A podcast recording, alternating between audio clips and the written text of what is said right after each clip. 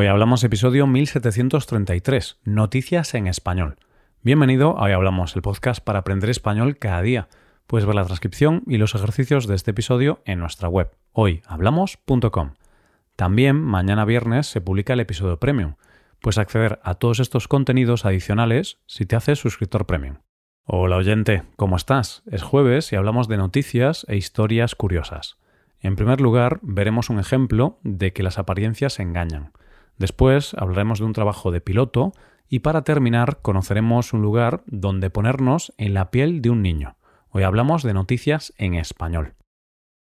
Se suele decir que no debemos dejarnos llevar por las apariencias, porque las apariencias engañan. Para muestra, nuestra primera noticia de hoy. Vamos a irnos a Bulgaria, y más concretamente a su capital, Sofía. Vamos antes del año 2018. Una vez allí, vamos a dirigir nuestros pasos hacia su catedral, conocida como Alexandre Nevsky.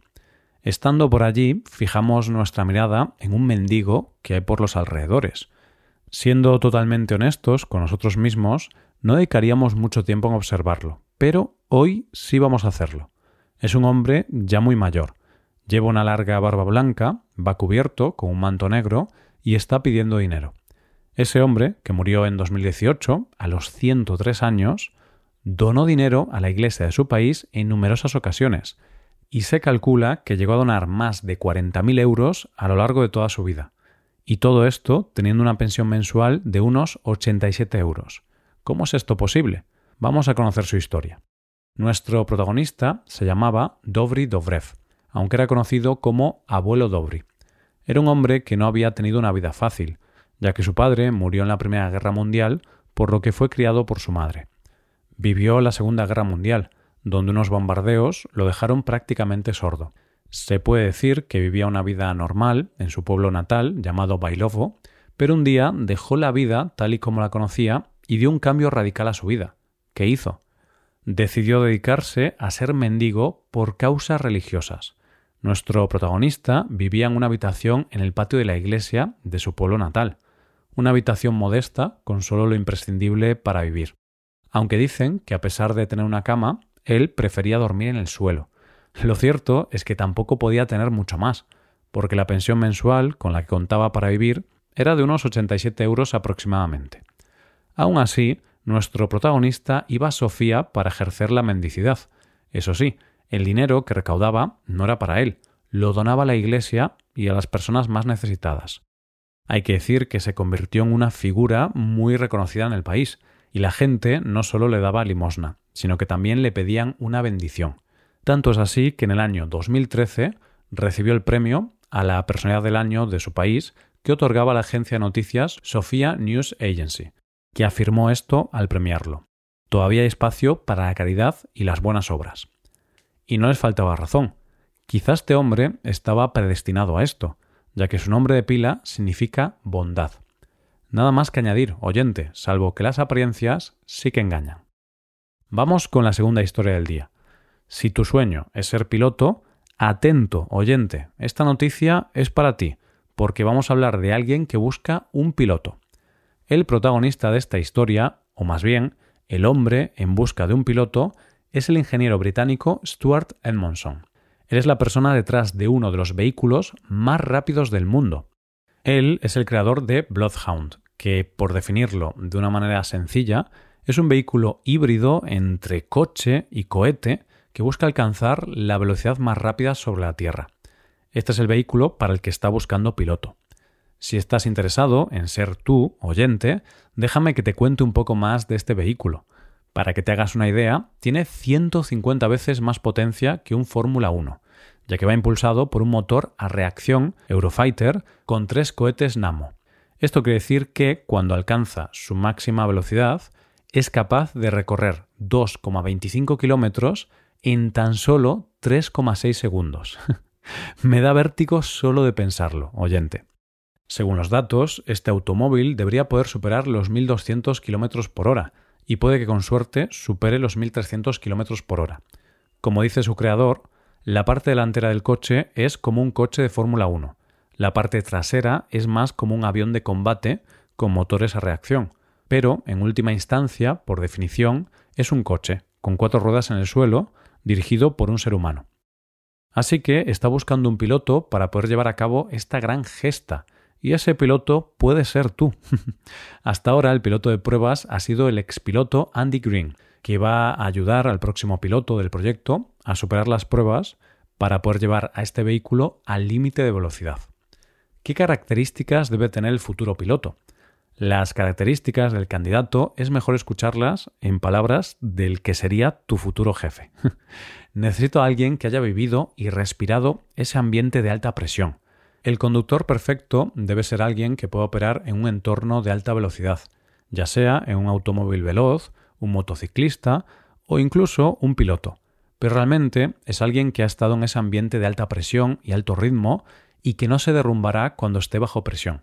Deben comprender la capacitación y preparación que se necesita para manejarlo. Pero no solo eso, el piloto debe tener algo más. Y es que para que este proyecto siga adelante, nuestro protagonista necesita financiación. Así que espera que el próximo piloto sea alguien o con mucha experiencia o alguien famoso o conocido para que sea de ayuda en la búsqueda de esta financiación. Stuart es consciente de que el reto mayor de este proyecto no es alcanzar la velocidad máxima, sino ser capaces de frenarlo después con éxito. Como él mismo dice, es fácil ir rápido. Simplemente colocas un gran motor de cohete en el coche y listo. Detenerte es el verdadero desafío, porque tan pronto como alcanzas tu velocidad máxima, necesitas comenzar a reducir la velocidad de verdad. Entonces, oyente, si sueñas con ser un piloto que haga historia, esta puede ser tu oportunidad. Te puedes convertir en la persona que logró el récord de velocidad en la Tierra. Casi nada, ¿verdad? Llegamos a la última historia del día. ¿Te imaginas poder estar un día viviendo la vida desde el punto de vista de un niño? Pues te voy a hablar sobre una forma de poder sentir esto. Para poder vivir esta experiencia nos tenemos que ir a Japón, más concretamente al barrio de Aoyama, en Tokio. Y una vez allí podremos encontrar una cafetería llamada Niño por un día. Esta cafetería lo que permite es que el visitante adulto sienta cómo se siente un niño en su día a día. ¿Cómo lo hace? Pues porque todo lo que hay en la cafetería tiene un tamaño desproporcionado para cualquier adulto, para así sentir la perspectiva que tiene un niño frente a los adultos y frente a las cosas que le rodean. Como explica una de las responsables, se trata de experimentar volver a ser niño y saber lo pesada que puede ser la cabeza para el bebé o cuánta comida se le presenta. Cuando el visitante llega, lo primero que se encuentra es una cabeza gigante que pesa unos 21 kilos y mide más de 45 centímetros. El objetivo de esta cabeza es que los adultos nos demos cuenta de la falta de proporción entre la cabeza y el cuerpo de los bebés. A partir de ahí todo es gigante. Las sillas, las mesas, las tazas, las tartas, todo. Hay, por ejemplo, el desayuno típico de un niño de dos años, pero claro, todo desproporcionado, tanto el cartón de leche como la tostada. De esta forma podemos entender mejor las razones de por qué un niño tarda tanto en comerse el desayuno o por qué muchas veces no quiere comer más, por mucho que nosotros insistamos. Otra de las experiencias que se proporciona a los visitantes es la mochila típica que llevan a las espaldas los niños japoneses al colegio. Pero claro, ya que estamos hablando de verlo todo en perspectiva, la mochila que se pueden colocar los visitantes pesa 19 kilos, para hacernos sentir el peso excesivo que a veces llevan los niños en las mochilas. Además, la cafetería da la oportunidad de sentir mediante realidad virtual cómo es la experiencia de un niño cuando los adultos lo regañan. Se puede sentir el mismo terror que sienten los niños. ¿Y por qué hacen todo esto? Esto dice una de sus responsables. Espero que la experiencia de cafeterías como esta pueda servir como una lección a los adultos. Pero hay una idea un poco más profunda detrás de esta iniciativa. En Japón hay un problema de envejecimiento de la población. De hecho, es uno de los países con mayor envejecimiento demográfico del mundo. Ante esta situación, el país puso en marcha una agencia gubernamental encargada de coordinar las políticas dirigidas a apoyar la natalidad y la crianza. Y una de las cosas que busca es que la sociedad japonesa pueda estar más centrada en los niños y que escuche la opinión de los menores. Lo que está claro es que una cafetería como esta pretende ayudar a concienciar de la importancia de ponerse en el lugar del otro y entender que los niños tienen su punto de vista de niños y no se les puede tratar como adultos. Y es que, si lo piensas, tiene que ser aterrador para un bebé tener a un adulto delante, ¿no te parece? Y esto es todo por hoy, ya llegamos al final del episodio. Antes de acabar, recuerda que puedes utilizar este podcast en tu rutina de aprendizaje, usando las transcripciones, explicaciones y ejercicios que ofrecemos en nuestra web. Para ver ese contenido tienes que hacerte suscriptor premium en hoyhablamos.com. Esto es todo, mañana volvemos con dos nuevos episodios. Lo dicho, nos vemos en los episodios de mañana. Pasa un buen día, hasta mañana.